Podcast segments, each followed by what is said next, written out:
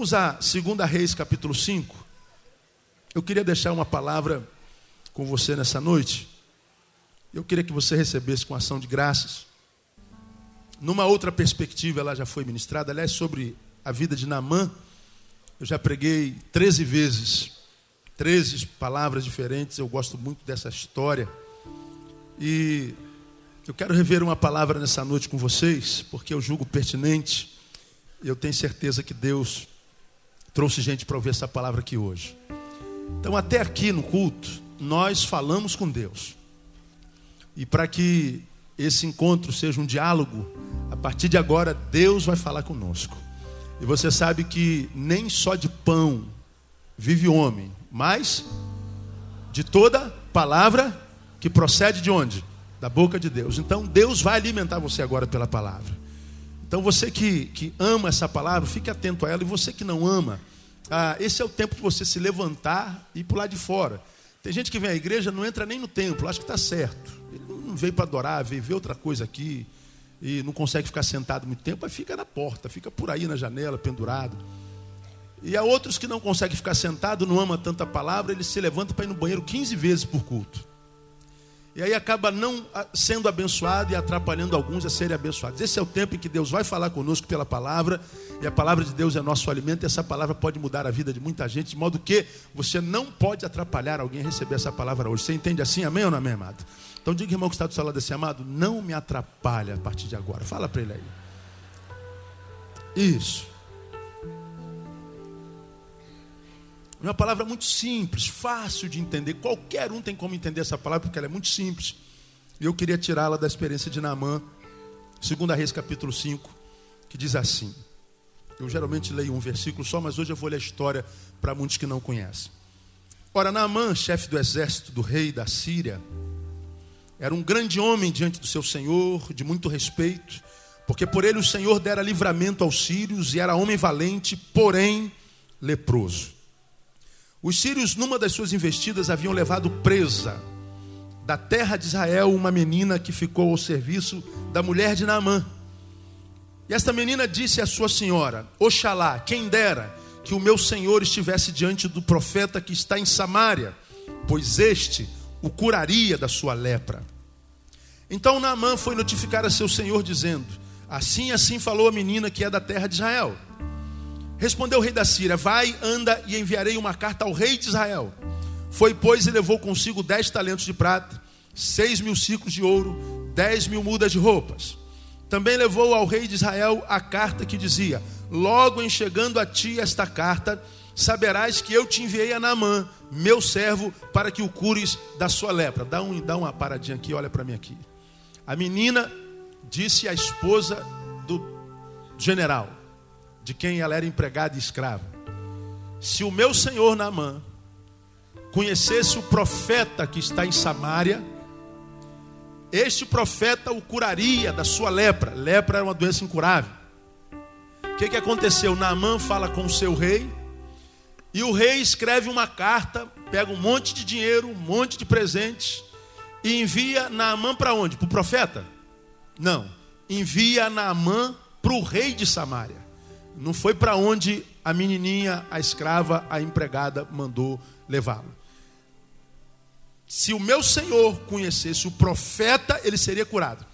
O rei de Naamã o envia para o rei de Samaria. Qual foi o resultado disso? Sete.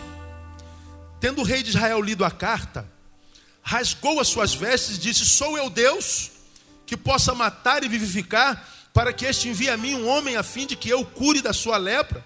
Notai, peço-vos e vede como ele anda buscando ocasião contra mim. Para um pouquinho, volta para cá de novo.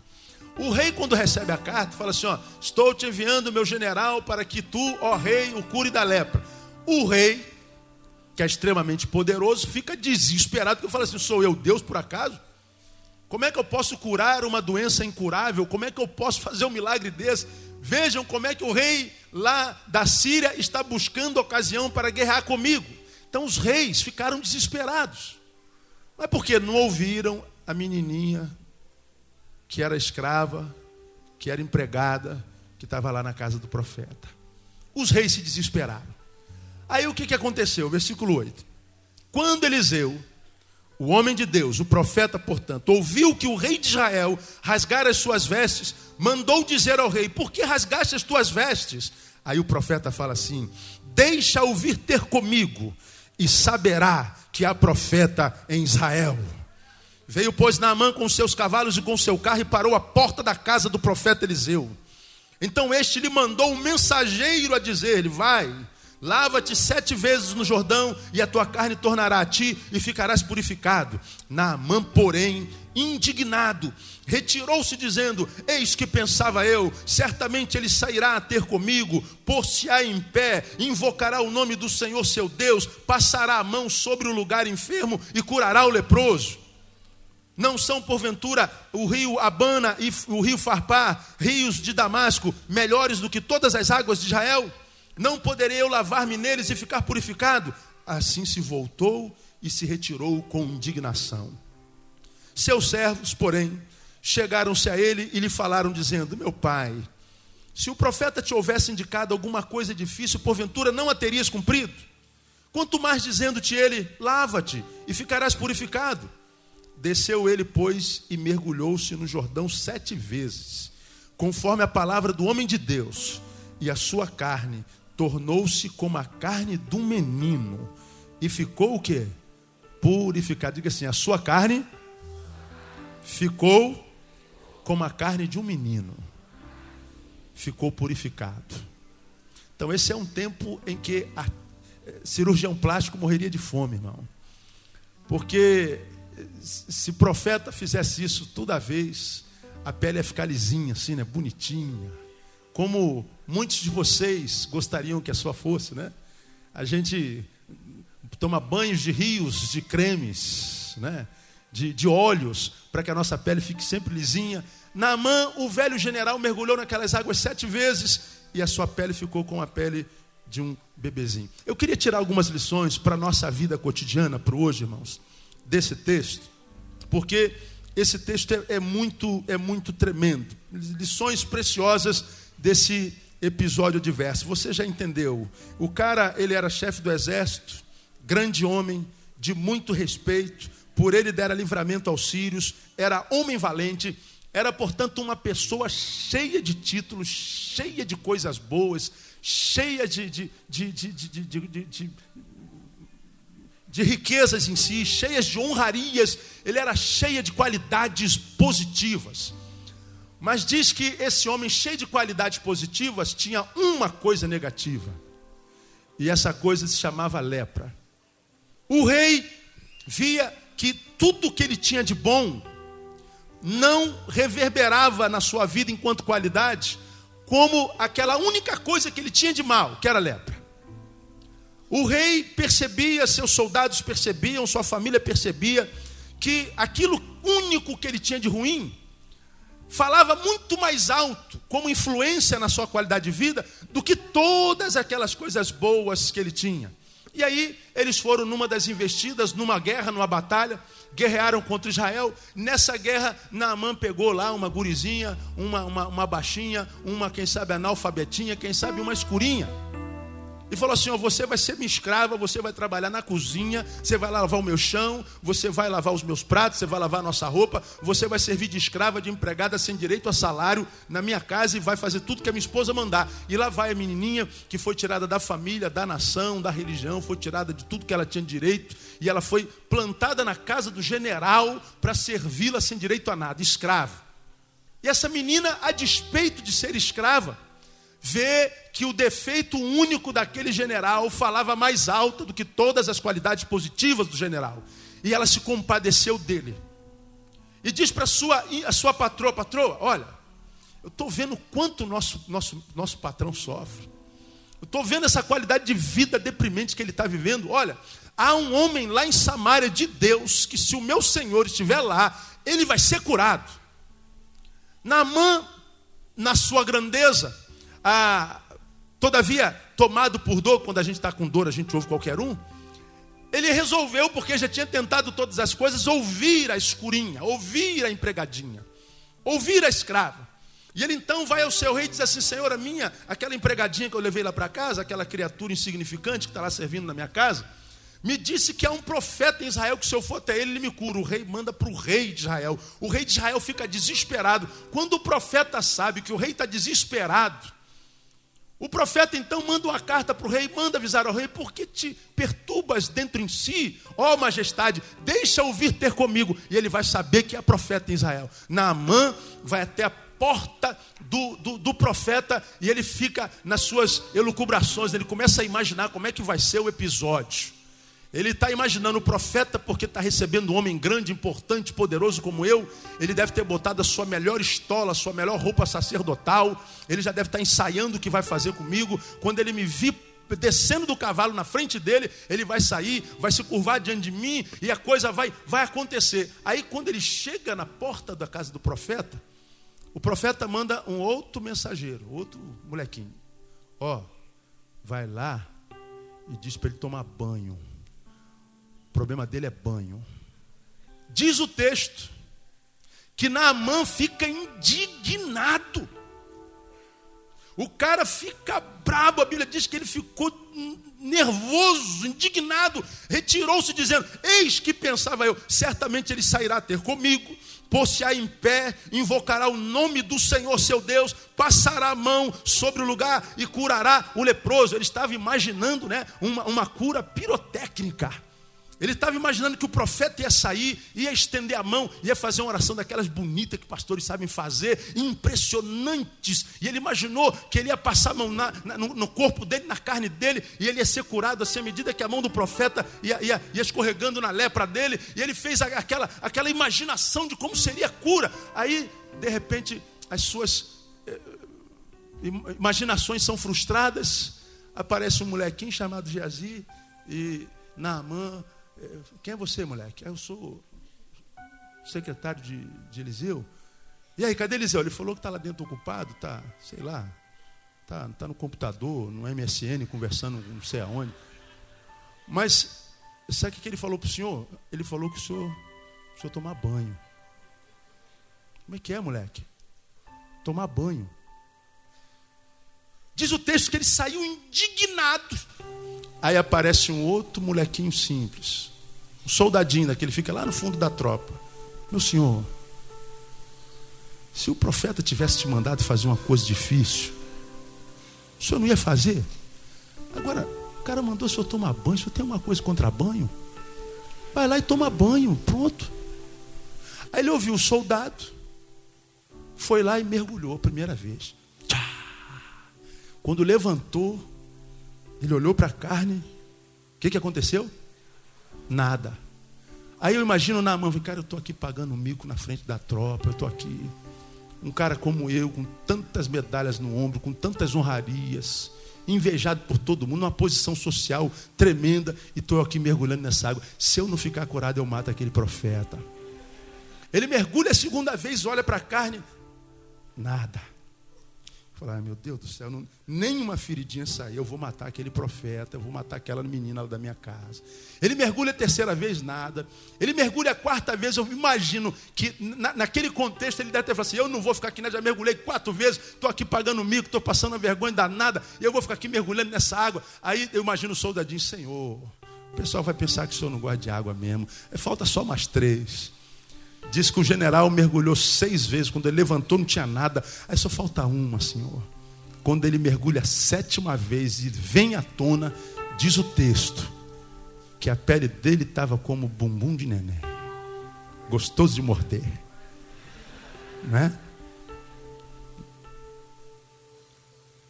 Agora, percebam que nessa história nós tiramos algumas lições tremendas para a nossa vida.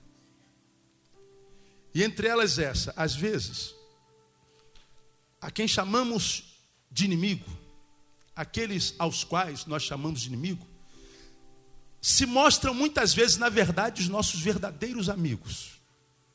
De onde o senhor tira isso? Quando ele vai guerrear contra o exército de Israel, ele pega uma menininha do meio do povo inimigo. Inimigo, a gente escraviza, a gente prende. Ele prendeu a menina e levou para sua casa e você vai me servir porque você é inimigo. Agora, me digam, aonde é que começou o milagre na vida do general? Digam para mim. Quem foi o agente do milagre? Essa menininha. Foi ela quem falou assim: patroa, patroa, olha, patroa, aqui está patroa, patroa, olha, posso falar com a senhora? Ó, oh, se o meu senhor fosse estar com o profeta, ele seria curado. Se essa menininha inimiga do povo inimigo não se manifestasse, se ela ficasse calada, se ela ficasse na dela, o milagre não teria acontecido.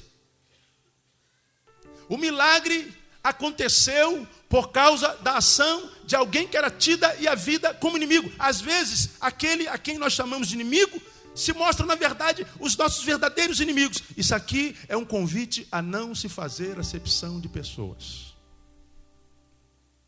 Isso quer dizer também que você, de repente, está aqui doente, seja qual for a tua enfermidade, e você está no meio de um povo que não é teu, você está numa igreja que não é tua, você está aqui muitas vezes só porque está doendo mesmo, porque está doente. Ou você está aqui, quem sabe, porque um, esse teu amigo chato que é Bíblia, que é crente, encheu o teu colarinho para você vir na igreja. Não, minha igreja é diferente, meu pastor é diferente. E você veio de tanto ele encher o teu saco. E você de repente está aqui doente, com a tua ferida aberta, com a tua família arrebentada, com a tua emoção é, rastejante. Você está aqui e entrou todo armado, porque você odeia crente, odeia tudo que diz respeito ao pastor, e você vê esse povo, esse lugar, como um lugar e um povo inimigo. Olha, deixa eu falar para você. É possível que aqui no meio dos teus inimigos você seja curado hoje, bobo. Dá uma catucada assim no irmão que está do seu lado e fala assim: ó, você pode ser curado hoje, fica ligado. Quantas vezes, amados, nós arrumamos inimizade porque a religião é diferente, porque o time é diferente. Eu vivo esse negócio em casa. Minha filha é flamenguista doente, cara. Eu sou vascaíno decadente. É uma, é uma guerra, irmão. É uma guerra. Eu tenho que caminhar com o inimigo o dia todo tem que amar o inimigo, né? E sou eu que compro o casaco do Flamengo, a touca do Flamengo, o tênis do Flamengo, né? A, a plaquinha que está no quarto dela, aqui dorme a flamenguista, eu que comprei. Eu compro tudo. Quando eu vou para o Maracanã com ela, eu vou para a torcida do Flamengo. E minha filha, quando o Flamengo toma um gol, sou doido para dizer aleluia. E eu tenho que ficar calado, nem não posso né? Quando minha filha está alegre porque o Flamengo ganha e eu tenho que, que transpor a minha tristeza para dizer minha filha está alegre, então vamos alegrar também. Às vezes eu sou obrigado a torcer para o Flamengo para minha filha não ficar doente. Eu falei, Jesus, dá vitória o teu servo. Tem dado, tem dado, porque ela, ela, ela é uma boa filha. Então a gente muitas vezes chama muita gente inimigo, aquele vizinho que você persegue, que você acha que te persegue. Olha, trata bem, irmão, porque ele pode ser uma bênção na tua vida. Esse aqui é um convite a não se fazer acepção de pessoas. É interessante que nessa história, os grandes agentes não foram nem os reis, nem os generais, foram os empregados. Começou com a menininha que estava na casa do, dele, prisioneira. Depois foi o secretário do profeta. E ele saiu indignado. Depois foi o soldadinho raso. Gente que não faz parte da nossa laia, diria o general gente que não tem a nossa cultura, gente que não tem a nossa capacidade intelectiva, gente que não tem a nossa religião, gente que não tem a nossa cor, gente que não sabe tanto quanto a gente sabe, mas é de lá que o Senhor operou o milagre. Deixa eu falar uma coisa para você, talvez você esteja doente há tanto tempo na tua vida e fica se escondendo atrás da tua cultura, atrás do teu dinheiro, atrás da tua cor, atrás da tua religião. Deus está falando assim: enquanto você tiver soberba no teu peito, você vai ficar doente. Isso aqui é para a gente aprender a respeitar os mais simples. Você está entendendo essa palavra? Amém ou não, meu amado? Às vezes a quem chamamos inimigos são os nossos verdadeiros amigos. Você está, quem sabe, está precisando do cura. Esse não é o seu povo, esse não é o teu credo. Deus pode curar você aqui, porque Ele é poderoso para fazer isso em nome de Jesus. Uma outra lição: os que carregam grandes honras por fora carregam também, muitas vezes, muita coisa vergonhosa por dentro. Os que carregam grandes honras por fora, carregam muitas vezes também muita coisa vergonhosa por dentro. Isso aqui é um convite a não se impressionar com as aparências. Naamã diz o texto, ele era chefe do exército, grande homem diante do seu Senhor, muito respeito, porque por ele o Senhor dera livramento aos sírios, era homem valente. Naamã era aquele cara que quando é, chegava assim na, na, na frente do espelho, ele tinha uma farda com quilos de medalhas. Mas quando ele tirava a farda, o que prevalecia era o que mesmo, irmão? Lepra. Por fora ele era maravilhoso, ele era invejável, mas quando ele tirava a farda, a essência era leprosa. Do lado de fora, muita honra, mas por dentro, chaga, doença, ferida. E o pior, a farda não ajudava na dor. A glória humana, as medalhas, os muitos quilos de coisas que ele carregava na farda, não ajudava em nada naquilo que era essencial. E assim é a vida de muita gente, por isso nós somos convidados através dessa palavra a não nos impressionarmos com aparência. Quantas vezes, muitas vezes, nós invejamos pessoas porque elas têm algumas coisas que, entendo, nós a julgamos, quem sabe, melhores do que nós. E queremos o que elas têm, só que o que nossos olhos veem nos outros não é de fato o que os outros são. O que os nossos olhos podem perceber nos outros é o que os outros têm, não o que eles são. Hoje, por acaso, eu estou usando uma gravata. Eu não uso a gravata há anos. Eu já, já soltei aqui que eu não aguento usar esse negócio. Aí quem vem aqui pela primeira vez, puxa, o pastor está bonito hoje. Ela, tô, tô, fala que eu não estou bonito hoje, irmão. Pode falar que eu estou bonito. Tudo combinadinho, ó, calça preta, camisa, gravata vinho, bonitinho. Trouxe até o terno, mas estava muito calor, não vai dar para usar terno hoje. Aí você fala assim, puxa, pastor elegante, pastor bonito, isso aqui é só uma imagem, irmão. Quando eu cheguei em casa agora, depois do almoço, duas horas, depois do culto da manhã, a gente já vai tomando banho, vai almoçando, e acontece com você também. A gente já está almoçando pensando assim, que roupa que eu vou à noite? Acontece contigo ou não acontece? Aí tu fica passeando mentalmente pelo teu guarda-roupa. Aí tem aquele vestido, aquela camisa, né? Tem aquela calça, tem aquele casaco, vai fazer frio à noite, qual casaco que eu vou? Aí você começa a trazer à memória qual a roupa que você veio domingo passado. Aí você fala assim, não, esse casaco que eu usei domingo passado, eu não posso usar o mesmo casaco que eu usei domingo passado, porque todo mundo usou a gente. Não é? Aí tu fica pensando, você está almoçando pensando na roupa da noite. Aí você, já, já sei com qual roupa eu vou. Aí tu relaxa. Aí tu vai tomar teu banho, quem é chegado, quem não é igual na mão, né? Aí toma o banhozinho, pá, aí bota a roupinha e vem para cá. Aí nós aqui estamos numa reunião, como eu digo sempre, uma reunião holográfica. Isso aqui é uma imagem. Isso que está sentado do teu lado é um holograma, isso é uma imagem. Isso aí foi uma ideia imaginária que ela visualizou na tarde desse domingo. Ela imaginou essa roupa na tarde de domingo, imaginou essa calça, imaginou essa calcinha, essa cueca, imaginou esse sapato, e aí vestiu essa imagem e veio para a igreja. Aí você olha e você diz assim: olha que pessoa feliz, que pessoa rica, que pessoa cheirosa, que pessoa maravilhosa. Aí, se você vê ela chegando com o carro que ela chegou então, que pessoa é, é, é, rica, que pessoa grandiosa, e você fica pensando que ela aquilo tudo mesmo. E ela é, só que pelo lado de fora. Agora, o que, que você carrega por dentro?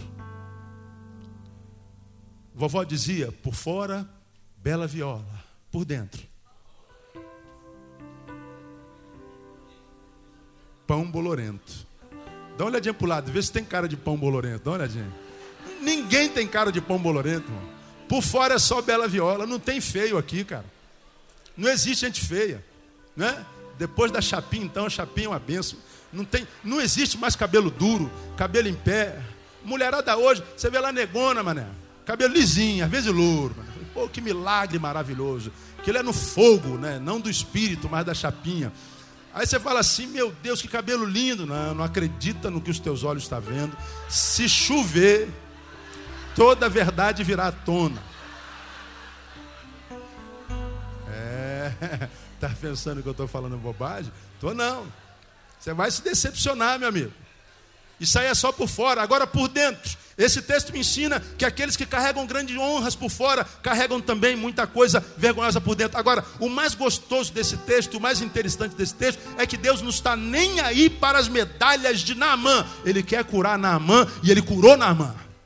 Eu quero dizer para você que Deus não está nem aí para o que você aparenta ser. Deus quer saber se você tem coragem para admitir o que tem dentro. Deus quer saber se você está com disposição de vencer esse holograma que você tem sido, que todo mundo pensa que você é, mas que você sabe que não é. Porque você já aprendeu aqui que Deus não se relaciona com esse ser que nós somos quando nós estamos na igreja. Nós nunca estamos tão longe de Deus como quando estamos dentro de uma igreja. Pelo amor de Deus, pastor, não fala uma heresia dessa não. É porque aqui, irmão, todo mundo é santo. Tive o pessoal adorando aqui, falou assim: Meu Deus, se eu adorasse igual aquele homem ali, eu estava feliz. Aquilo. Olha quanta unção, quanta alegria, quanto poder. Tu vê pessoas adorando, assim, meu Deus, olha que fé maravilhosa, que unção. E a gente imagina que o que ele está fazendo aqui dentro é unção, é fé, é poder, é alegria do Espírito Santo. Não, Deus não se relaciona com esse ser que se veste, que se fantasia para os outros. Nós nos arrumamos para os outros, nós penteamos cabelo para os outros, nós engraxamos sapato para os outros. Essa reunião que a gente faz aqui é uma reunião de imagens, é uma reunião de aparências, uma aparência que a gente é, é, investe, nos revestimos dela para que o outro nos aceite, para que o outro nos perceba bem, para que os outros nos percebam felizes. Só que Deus sabe que isso aqui é só imagem. Deus não se relaciona com imagens, Deus se relaciona com aquele ser que nós somos quando não tem ninguém olhando para nós. É aquele ser que nós somos quando nós estamos sozinhos conosco mesmos, onde a gente não precisa usar gravata, não precisa usar camisa bonita, calças caras, sapatos engraxados. É onde nós só somos o que nós somos de fato, de verdade. Ou nós mergulhamos na nossa realidade a fim de transformá-la, ou nós vamos morrer com a nossa lepra, seja que lepras seja. Então, esse é um convite a não nos impressionarmos com as aparências. Uma terceira lição: os que aparentemente não são nada, porque creem em Deus, são os que verdadeiramente têm para dar. Já falei sobre isso aqui. Os que aparentemente não são nada, porque creem em Deus, são os que verdadeiramente têm para dar. É a menina escrava. É Geazi, o empregadinho, o secretário de, de, Eliseu, é o soldadinho de Naamã, são aqueles que não, não, não fazem parte da, da nata humana, não fazem parte da casta humana. Naamã tinha um monte de qualidades, um monte de medalha, um monte de honraria. Já a menininha que foi objeto do milagre, produto do milagre, ela já não tinha medalha nenhuma, ela não tinha nada, ela não tinha nem mais a sua nacionalidade. Ela não tinha pai nem mãe, ela estava longe deles. Ela não tinha espaço para glorificar o seu Deus, porque estava no meio de um povo ímpio. Ela não tinha sua própria casa. Ela não tinha liberdade para ir e vir. Ela não tinha infraestrutura nenhuma. Ela não tinha sua própria roupa. Ela não tinha nem, quem sabe, a sua própria cama. Ela não tinha nada. Então, na história dos homens, ela seria um zero à esquerda. Talvez nem à esquerda ela seria zero. Agora, esse texto me ensina que os que aparentemente não são nada porque creem em Deus, são os que de fato têm para dar. E foi essa menina que aos olhos dos homens não era nada, que Deus usou para curar aquele que aos olhos dos homens era tudo. Sabe o que esse texto aqui me ensina? É que os verdadeiros presentes de Deus não são materiais. Quantas vezes nós nos encontramos, e não poucas, com pessoas que acham que não podem ser felizes, por exemplo, porque não casaram, não tem marido, não pode ser feliz. Essa menina não tinha nem pai nem mãe, irmão.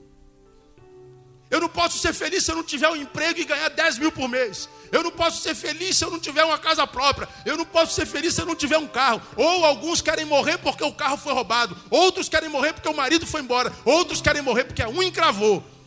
Eu não consigo ser feliz sem essa infraestrutura que eu idealizei para mim mesmo. O Senhor está dizendo assim: olha, o que você tem nem sempre pode ajudar naquilo que você é. Porque essa menina não tinha nada, mas na presença de Deus ela mostrou ter tudo. E com tudo que ela tinha, porque era de Deus, ela pôde abençoar a quem pensava ter tudo e na verdade não tinha nada. Quando Deus é em nós, quando o Senhor está conosco, nós então estamos de posse de tudo que precisamos para sermos bênçãos na vida de quem quer que seja. E eu louvo a Deus pela vida dessa menininha, irmão, porque mesmo e por causa dela, nós estamos aqui ministrando essa palavra quantos milhares de anos depois? ela não só abençoou a Naamã, como abençoou a minha vida e está abençoando a tua agora. Não teve um centavo furado no seu bolso não tinha onde reclinar a sua cabeça, ela não tinha liberdade para ir e vir, mas ela, embora tenha perdido nacionalidade, tenha perdido família, tenha perdido dignidade, tenha perdido liberdade, ela não perdeu aquilo que ninguém pode tirar, ela não perdeu a graça de Deus e a alegria do Senhor, que é a sua força no nome de Jesus. Deixa eu falar uma coisa para você que está aqui, irmão. Você de repente entrou aqui, você vê que a administração toda está voltada para quem perdeu, para quem está passando por um momento difícil na vida. Você acha que porque você perdeu isso que você perdeu e que amava tanto, você não pode mais ser feliz? Você acha que porque você foi mandado embora, porque tua família, sei lá, acabou, sei lá, tua, tua, tua saúde foi embora, você está em depressão, então você chegou no fim da vida? Não. Deus pode colocar uma vírgula onde você colocou um ponto final e ele pode reescrever a tua história com honra no nome de Jesus. Como diria Augusto Cury, se você foi vítima da sua história até aqui, do seu passado, portanto, você pode ser o agente do seu futuro, desde que Deus caminhe contigo no nome de Jesus. Essa palavra é tremenda, irmão. Eu, eu amo essa menina aqui, né? Porque eu preguei sobre esse texto mais de, de, de dez vezes. Ela é tremenda. Os que aparentemente não são nada porque creem em Deus, são os que verdadeiramente têm para dar. Portanto, os verdadeiros presentes de Deus não são materiais. Aliás, a Bíblia fala sobre isso, né? As coisas que os olhos não viram, que os ouvidos não ouviram, nem penetraram no coração do homem, são as que Deus preparou para aqueles que o amam. Quantos aqui amam ao Senhor? Diga assim: Eu te amo, Jesus. Muito bem. Se você ama a Jesus, você só pode fazê-lo porque Ele te amou primeiro. Nós o amamos porque Ele nos amou primeiro. E Ele está dizendo que o que Ele preparou para mim, para você, olho não vê, ouvido não ouve, coração não percebe, portanto não é material. Não está no campo do concreto. Essa alegria, essa bênção, essa prosperidade que Deus quer dar para nós, não está no campo do possuir, está no campo do ser. Porque bem-aventurado, à luz da palavra, não é quem tem, é quem é. Próspero no Evangelho, não é quem tem muito, é quem tem sempre. Então, se você tem tido sempre, você é próspero e você é abençoado no nome de Jesus. Você, você almoçou hoje? Quantos almoçaram hoje aqui? Glória a Deus. Então você é um abençoado. O que, que você comeu? Comi disco voador, pastor. Comi ovo. É, é a minha comida predileta. Quer me convidar para almoçar? Está meio caído lá? Faça arroz e ovo com gema mole. Faz doisinho, não seja miserável não. Se tu fizer dois ovos, gema mole, e me permitir botar em cima do meu arroz, aí cortar tudo assim. Olha a cara dela lá, lá, lá. Já olha, tem, não gosta de ovo. Eu pego aquele ovo, corto ele todinho assim, faço aquela aquela lama. Oh glória, aleluia. Oh, meu irmão, só a graça. Como feito um, um homem que come muito. E é, é muito bom. Aí você fala assim: não, eu só sou abençoado, pastor, se eu puder almoçar no porcão. Eu só vou me perceber abençoado se eu puder a, a, almoçar nesses restaurantes caros que tem por aí. Pastor, eu só sou abençoado se eu puder andar num carro zero. Eu só sou abençoado se eu puder andar. Irmão, você é abençoado dando o Senhor, tirando o Senhor. Você é abençoado tendo ou não tendo porque o Senhor é contigo, o Senhor é a nossa maior riqueza. Abençoado na Bíblia não é quem tem muito, é quem tem sempre. E se você tem tido sempre, você é um abençoado. Diga isso para que Satanás ouça. Porque muitas vezes nós achamos que só somos abençoados quando podemos guardar para muitos dias. E o Senhor diz, disse: basta cada dia o seu mal. Se você comeu hoje, não interessa se tem amanhã. O Senhor vai suprir você amanhã da mesma forma que supriu hoje. Aplauda ele bem forte. Aleluia. Oh Deus. Hoje eu vou chegar em casa e vou comer ovo. Falei em ovo, minha boca encheu d'água. É. Adoro ovo, irmão. Ovo de qualquer jeito, ovo, ovo, ovo cozido. Meu Deus do céu. Aquele ovo você bota assim para cozer, é cozer. Co cozinhar, cozinhar. Aí não deixa ele cozinhar todo não deixa ele só mornar. Aí tu tira assim a tampinha, bota sal dentro. Quem gosta irmão? Ah, não estou sozinho nesse negócio, não. Não é só a gente que é pobre, não, né, irmão? Não é só a gente que é. É. Tá louco. É bom demais. Misericórdia. Você tá doido. Não precisa muito para ser feliz, não. Irmão, você sabe, a gente não precisa de muito para ser feliz, não é verdade? O problema é que a gente quer guardar para muitos dias. A luz daquele rico insensato, alma tens para muitos anos. Come, bebe, folga. E o Senhor diz para ele: louco, hoje te pedirão a tua alma. E o que tens ajuntado, para quem será? A Bíblia diz: Não ajunteis tesouro na terra, onde a traça e a ferrugem consome, mas ajunteis tesouro no céu. São as riquezas que o dinheiro não pode comprar, é verdade, mas o ladrão também não pode roubar. Aquilo que o homem conquistou com muito esforço, você já aprendeu aqui. Alguém com maior esforço tira de você, mas aquilo que Deus gerou em você, ninguém pode tirar de você. Você é um abençoado. Dá, dá uma catucada assim no teu irmão assim para machucar. Você é um abençoado. Você é um abençoado. Oh, glória. Hein? É, Vitinho, você é abençoado, filho. Duro igual um coco, né, meu? Mas abençoado. Mesmo duro. Quem é que não está duro aí, né, irmão? Pelo amor de Deus. Os que aparentemente não são nada, porque creem em Deus, são os que verdadeiramente têm para dar. Até porque um homem sem Deus que tem muita coisa não compartilha suas coisas. Nós vivemos hoje a famigerada teologia da prosperidade, que diz que abençoado é quem tem. Agora, como é que alguém pode ser abençoado se o que Deus lhe dá, ele não consegue compartilhar com quem não tem? Que bênção é essa? Que abençoado não é quem consegue juntar muito, é quem consegue compartilhar muito. E a Bíblia diz que quanto mais no reino de Deus você compartilha, mais você enriquece. Então, amado, seja qual for a tua condição, creia, você tem muito para dar no nome de Jesus. E a gente vê isso muito claro quando Pedro e João iam para o templo, né? E lá encontraram um mendigo que estava sentado à porta formosa pedindo alguma coisa. Pedro e João olha para ele e fala como muitos de nós falaríamos: Olha, eu não tenho o quê? Prata nem ouro. Mas terminou aí a história? Mas o que eu tenho, isso te dou em nome de Jesus de Nazaré. Levanta-te e anda. E a Bíblia diz que ele deu um salto e saiu glorificando o nome do Senhor. Eles não tinham nem prata e nem ouro mas eles tinham tudo que aquele homem precisava. Irmão, não espera juntar prata e ouro para ser bênção, não. Vai abençoar da tua forma no nome de Jesus e você vai ver que Deus vai prosperar você com a sua graça. Uma outra lição: os grandes personagens de Deus na história, muito parecido com isso aqui, não são vistos na história dos homens. Os grandes personagens de Deus da história não são vistos na história dos homens. Porque esse texto fala que quem, quem foi atender o profeta foi Geazi.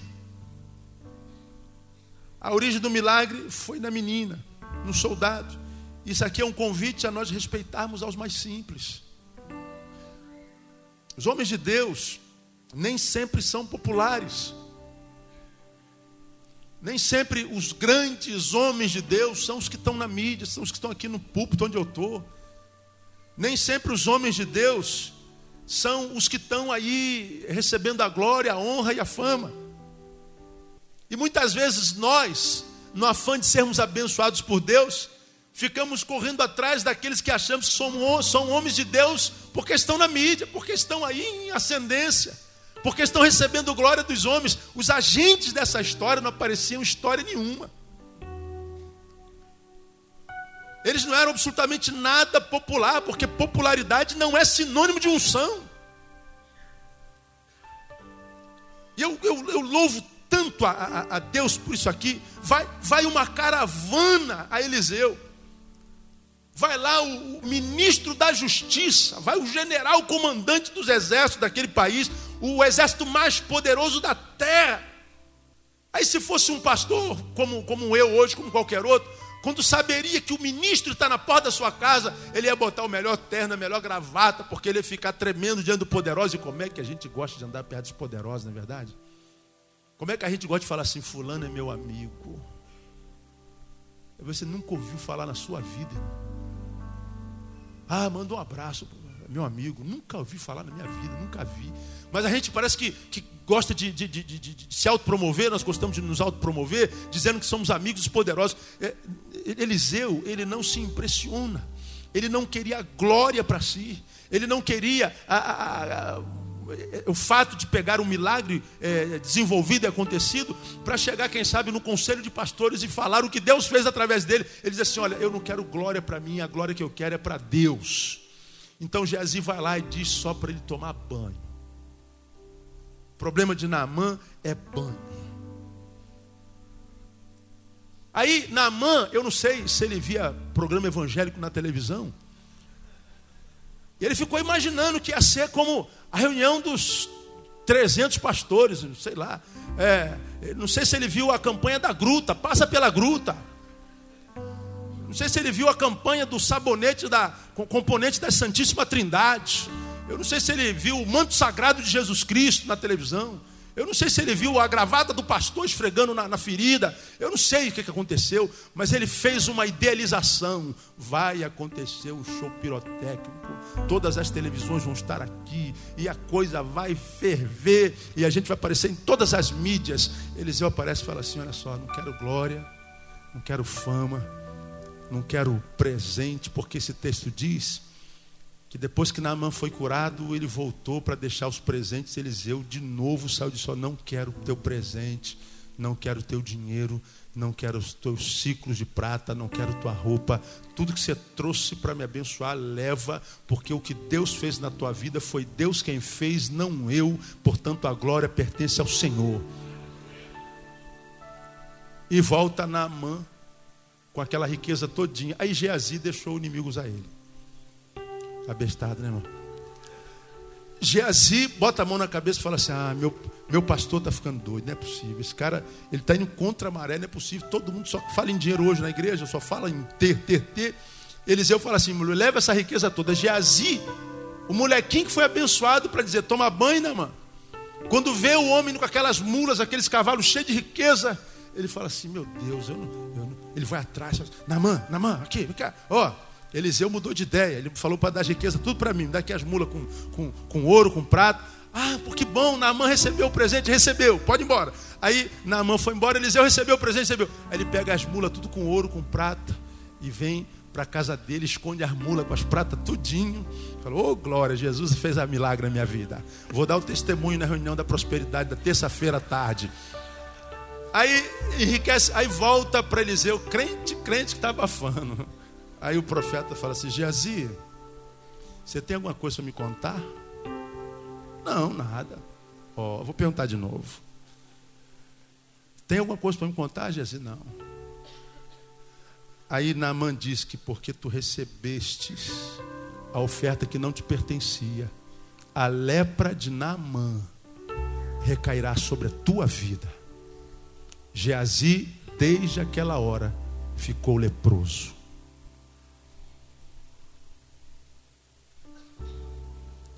Esse texto me ensina que o que é de Deus é de Deus e não é nosso.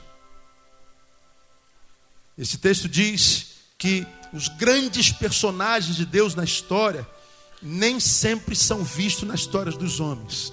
Deus nos tem abençoado nesse lugar, Deus nos tem levado para lugares distantes onde a gente nunca jamais imaginou chegar, mas eu nunca chegaria em qualquer lugar que fosse se aqui não tivesse aquelas irmãzinhas que ninguém sabe o nome, que ninguém conhece, mas que todo dia de manhã cedo, ao acordar e falar com Deus, cita o nome do Neil: Senhor, abençoa o meu pastor.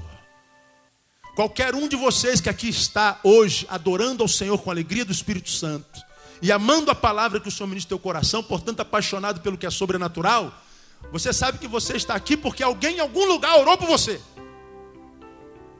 Há uma mãe em algum canto acordando de madrugada, há um amigo em algum lugar distante orando por você, colocando o teu nome no papel e pedindo oração por você. E o milagre aconteceu na tua vida. E você nunca vai saber que foi por causa da oração daquela pessoa. Essa pessoa não vai ter o nome escrito na história dos homens. Isso aqui está dizendo que é para a gente aprender a respeitar os mais simples, para que a gente não fique babando os superstars gospel que estão por aí, dizendo ser de Deus recebendo glória humana, Gente que imagina que é alguma coisa, porque Deus está fazendo alguma coisa através dele e acaba recebendo glória. Aí você vê gente que se torna mais importante do que o próprio Jesus. A gente não consegue chegar perto, a gente não consegue tocar, a gente não consegue chegar cheiro, sentir o cheiro. E a gente fica idolatrando o homem, porque o homem está na mídia, porque o homem é, é, ficou famoso, porque o homem faz, porque o homem acontece. E Deus está falando assim, filho, você enquanto está correndo atrás das estrelas, você está sentado do lado de uma pérola, de uma joia, que pode ser muito mais bênção na tua vida do que qualquer homem que esteja em qualquer púlpito. O que eu quero dizer é que essa oração que esse irmão que está do seu lado fez por você hoje, pode ter sido a oração que Deus vai atender para mudar a tua história. Então, se você pode, diga ao irmão que orou por você do lado, muito obrigado pela tua oração, amado. Ah, você está entendendo essa palavra? Amém ou amém, amado? Vamos terminar? Uma outra lição. Mais difícil do que realizar o milagre é convencer o doente.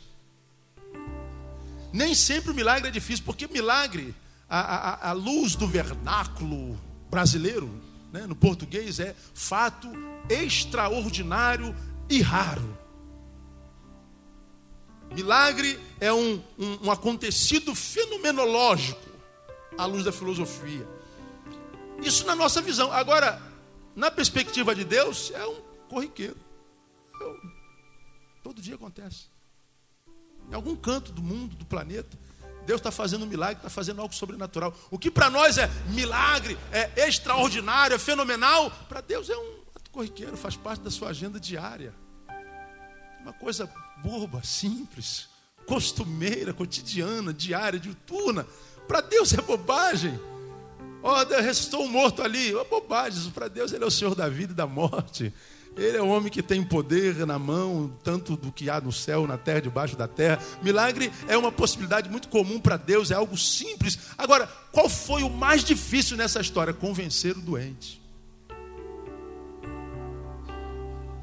Eu tenho me encontrado com muita gente, eu ando muito fora do meio evangélico, eu me relaciono com muito tipo de gente, todo tipo de gente. E às vezes a gente ministra a graça de Deus por causa do testemunho do crente contemporâneo tem pessoas que odeiam os cristãos. E tem razão. Quando você encontrar um cara, um amigo, que odeia crente, você não tem que brigar com ele, não. Alguma razão ele tem para odiar crente. Você ama político? Quantos são apaixonados pelos políticos do seu país aí? Mas ninguém. Por que, que você não ama os políticos do seu país? Tem alguma razão para isso não? Tem. Ele chega aqui, brasileiros e brasileiras. Daqui a pouco vai começar na televisão. Nós do PT, do PSB, do PSDB, do MDB, do, do Raio Parta, estamos lançando a campanha de fulano de tal, ele promete rios e fundos. Desde que eu sou moleque, eu ouço essa mesma história. Vamos investir na saúde, na educação. Aí ontem eu, eu, eu, eu vi um, um, texto do, do, do, do Arnaldo Jabô. Eu me amarro no Arnaldo Jabô. Olha só. O planeta Terra tem 44 milhões de quilômetros. Um pouquinho mais. Então você sair do Rio de Janeiro, der a volta na Terra e voltar para o Rio de Janeiro, você andou 44 milhões de quilômetros. A Lua, daqui para a Lua, são 385 milhões de quilômetros. Os deputados federais, eles têm a gasolina paga pelo Congresso, portanto, por mim e por ti. Nos meses de abril e maio, eles foram reembolsados em quilometragens, simplesmente em 11 bilhões de quilômetros. Se somar a quilometragem de todos os deputados, são 500, no mês de abril e maio, eles foram reembolsados no que equivale a 11 bilhões de quilômetros. Bom, para os caras terem rodado isso tudo, daria para eles irem mais de dez vezes a lua e voltado. Eles deram a volta na terra dezenas de vezes. Isso só em dois meses. É, é maravilhoso, né, caramba? Os nossos deputados, oh, eu amo meus deputados, é uma benção. Aí você vê, a gente está reembolsando a gasolina se ele fosse voltasse à lua dez vezes, não gastaria a gasolina. Aí você fala assim, cara, eu não aguento ver político falando na televisão. Por quê? Porque o discurso deles é diferente da prática. Por que, que tem gente que odeia crente hoje? Pela mesma razão. Discurso diferente da prática. Eu não aguento, eu não, eu não gosto de crente, irmão. Eu não aguento ver programa evangélico. Eu não aguento ver programa evangélico. Qual foi o milagre? Ah, pastor, eu estava com a minha unha encravada, Jesus curou. Ah, pelo amor de Deus, irmão. Você diminuía Jesus. Eu estava, ah, o buraco da minha orelha, ah, da minha, do meu brinco, inflamou, Jesus curou. Estava doendo. Irmão, não diminui a graça de Deus, não, nem o Deus da graça. A gente vê gente brincando com a miséria alheia. Se lucupleta da desgraça do povo. E aquilo para quem pensa dá indignação. Agora deixa eu falar uma coisa para você que de repente está aqui e que me odeia porque eu sou pastor. Escreve isso que eu vou te falar.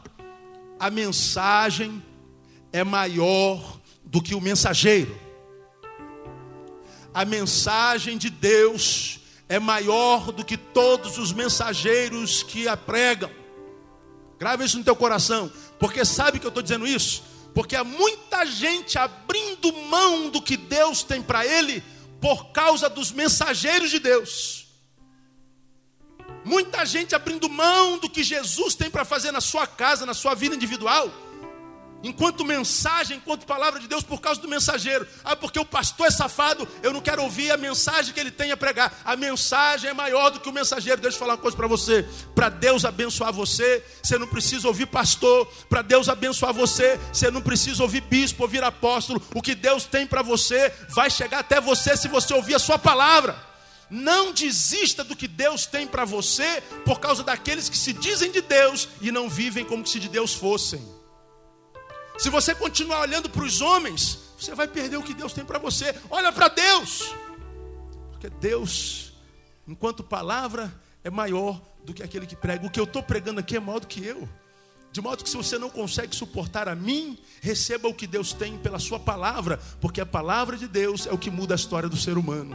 Guarda isso na, tua, na, sua, na sua vida. Então, não seja um doente difícil sabe que está mal, sabe que está ruim, sabe que está vivendo o pior momento da história, mas fica se fazendo difícil porque eu não gosto de crente, eu não acredito em religião, eu não acredito que todo mundo é safado, todo pastor mete dinheiro no bolso de todo mundo, faz lavagem cerebral, e tu fica nesse discurso preconceituoso e continua doente.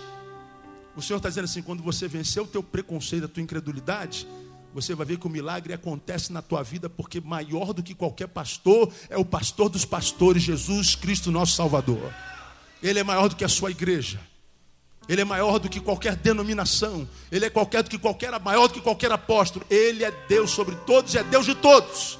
Então, não seja tão difícil. Deixa eu terminar. Disso tudo, além do que nós já aprendemos, a gente pode tirar mais o que? Primeiro, se Deus age assim, sempre espere surpresa da parte de Deus. Porque eu duvido que Naamã já não tinha desistido de receber o milagre. De repente aparece uma menininha empregada, escrava, e muda a história do general. Se Deus é assim, deixa eu te falar, não se entregue tão facilmente às tuas adversidades. Deus pode surpreender você a qualquer instante no nome de Jesus, irmão. Qualquer instante. É muito bom quando a gente não espera mais nada, chega um telegrama, né? Cadê o Dilson? Cadê o Dilson? Dilson está aí. Dilson, outro dia ligou para mim, pastor, o senhor não vai acreditar. Ele estava, ele vai passar por dentro do telefone, vai vir aqui. Ele estava um concurso que já tinha vencido mais de quatro anos, expirava em dois anos, já tinha o dobro. E ele fez o concurso animado, daqui a pouco chega o telegrama, se apresente imediatamente. E o moleque está aí com o concurso público dele, é, é, funcionário público, ganhando um dinheirinho maior, triplicado do que ele ganhava, está feliz da vida, ligou, feliz da vida. Eu falei, que bom, filho, porque Deus é assim, ele sempre nos surpreende. Você está aí quebrado, de repente não tem mais jeito, daqui a pouco Deus bota alguém no teu lado e o milagre acontece. Esteja sempre preparado, não se entregue. Você já aprendeu que ser fraco, estar fraco não é pecado. O pecado é se entregar à fraqueza sem luta. Então morra lutando. Mas não pare de lutar, porque a vitória vem pelo sangue de Jesus. Segundo, não menospreze a ninguém, ele pode ser canal da bênção de Deus. Eu costumo dizer que quer saber quem é alguém, olha como ele trata o garçom, olha como ele trata o ascensorista, o secretário, como ele trata o gari, olha como ele trata as pessoas mais simples. E se você conhece alguém que se diz poderoso, se imagina poderoso, mas não trata bem ao simples, pode largar esse poderoso que você é capeta, mesmo que tenha o título de apóstolo. Porque esse texto me ensina que a gente tem que tratar todo mundo bem, porque aquele que não tem nada pode ser o único que, em nome de Jesus, vai dar tudo que você precisa. Essa é uma palavra de Deus para o nosso coração. Terceiro, não se impressione com aparência. Busque conteúdo. Quarto, terminei. Nunca se esqueça que o que mantém a graça de Deus em operação é o coração grato. E a gente vê que Naamã, depois de curado, ficou cheio de gratidão. E ele não sabia como abençoar o profeta. Então, aquele cara que só tem, só quer compartilhar o que tem. É o que eu tenho, é dinheiro. E Eliseu disse: Eu agradeço pela tua liberalidade, mas eu não preciso disso. A minha alegria é ver você curado. Vai e diga do que Deus fez na tua vida. E de repente você está aqui, poxa, eu queria tanto abençoar a minha igreja, mas eu sou duro, eu não tenho dinheiro. Não precisa de dinheiro. Você pode dizer o que Jesus fez na tua vida para alguém que precisa de ver alguma coisa acontecendo na vida dele também. Você pode viver de forma a fazer valer a pena. Como a gente aprendeu quando viu o resgate do soldado Ryan, já pregamos sobre isso aqui. Um pelotão inteiro foi dizimado para salvar, salvar um soldado, um soldado que já tinha perdido dois irmãos. Vai um pelotão inteiro para salvar o moleque. Todos eles morrem, mas o soldado Ryan é salvo. E ele então, quando envelhece, se torna um velhinho com todas as suas famílias, sua família, netos, esposa. Ele vai no túmulo do capitão, que era comandante do batalhão, e vai visitar o túmulo do comandante que per permitiu que ele continuasse sobrevivendo. E ele para nos, aos pés do túmulo do, do, do capitão e diz assim: Capitão, eu estou chegando no final da minha vida, estou velho. E desde que você me salvou, eu procurei viver uma vida que fizesse valer a pena o teu sacrifício por mim. E ele levou a família toda como quem queria apresentar ao defunto a sua produção. E ele diz: Eu procurei viver de forma a fazer valer a pena o teu sacrifício por mim. E aí ele prestou continência para o capitão e foi embora. Aquela, aquela imagem emocionou a, a tantos quantos viram esse filme. Porque para mim foi a grande excelência do filme. Fazer valer a pena o teu sacrifício por mim. Amado, o que Deus quer de nós é que nós vivamos uma vida que faça valer a pena o sacrifício de Jesus na cruz do Calvário por cada um de nós. Faça valer a pena a sua vida. E você terá sido como aquela menininha lá na cozinhazinha. Você terá apresentado aquele que não cobra nada, mas que pode fazer tudo. Se você tiver só uma gotinha de fé, ele pode mudar a história, como mudou a história de Naamã. Que Deus nos abençoe com essa palavra. E que a gente possa, de fato, praticar isso na nossa vida. Às vezes, a quem chamamos de inimigo são os nossos verdadeiros amigos. Um convite a não fazer acepção de pessoas. Os que carregam grandes honras por fora carregam também muita coisa vergonhosa por dentro. A não se impressionar com a aparência. Os que aparentemente não são nada porque creem em Deus são os que verdadeiramente têm para dar. Os verdadeiros presentes de Deus não são materiais. As grandes personagens de Deus na história não são vistos na história dos homens. A respeitar os mais simples. Mais difícil do que realizar o milagre é convencer o doente. Então vamos entender essa palavra e dizer: Senhor, eu preciso de ti, eu preciso da tua graça. E de repente você entrou aqui, cara, como Naamã, com a tua lepra. Não sei onde é que está a tua lepra. A tua lepra pode estar na família, a tua lepra pode estar no corpo, a tua lepra pode estar na finança, a tua lepra pode estar na tua alma. Tua lepra pode estar nas tuas emoções. E você pode ter um monte de medalhas por fora, um monte de canudo na parede do teu escritório. Você pode ter um bilhão de dólares lá na tua conta. Ou você pode ser um Zé Ninguém. Deus não está nem aí para isso. Deus quer saber se o doente se admite doente e quer ser curado. E se o doente se admite doente e quer ser curado, ele está dizendo: Olha, Vem mergulhar nos meus rios. Porque diz a sua palavra que existe um rio de Deus que brota do trono. E eu quero dizer para você: o rio de Deus está aqui nesse lugar. Amém, amados? Deus te abençoe com as águas do seu rio. Que Ele possa fazer chover sobre a tua vida essa unção de cura e de restauração no nome de Jesus. Quando você recebe essa palavra, diga: Eu recebo essa palavra, pastor. Aplauda ele bem forte. Vamos, vamos ficar em pé. Aleluia. Você para quem essa palavra foi foi liberado.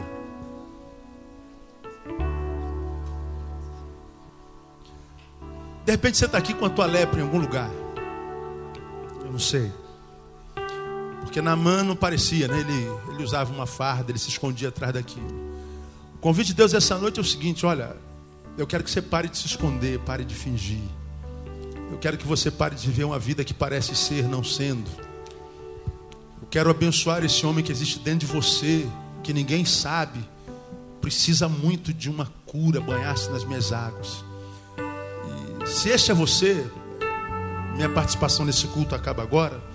Deixe o Espírito Santo ministrar o seu coração. Quero desafiar você a sair do seu lugar, a vir até aqui à frente. Eu quero profetizar cura na tua vida, na tua alma, na tua família, nas tuas finanças, nas tuas emoções. Onde estiver a tua lepra, Deus pode curar você nessa noite. Vamos cantar ao Senhor essa canção e nós vamos orar ao Senhor. Temos pessoas aqui no lugar chorando, porque Deus falou o coração. Se Deus falou contigo, sai do seu lugar. Venha, nós vamos orar e vamos embora para casa. Vamos louvar o Senhor.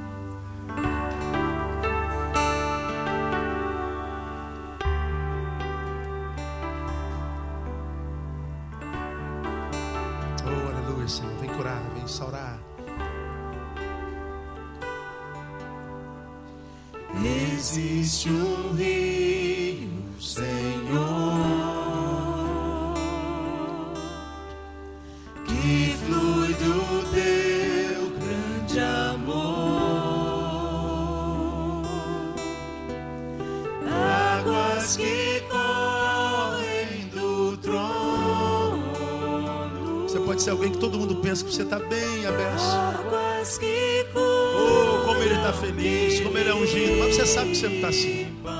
Deus quer tratar com esse ser que você sabe que você é.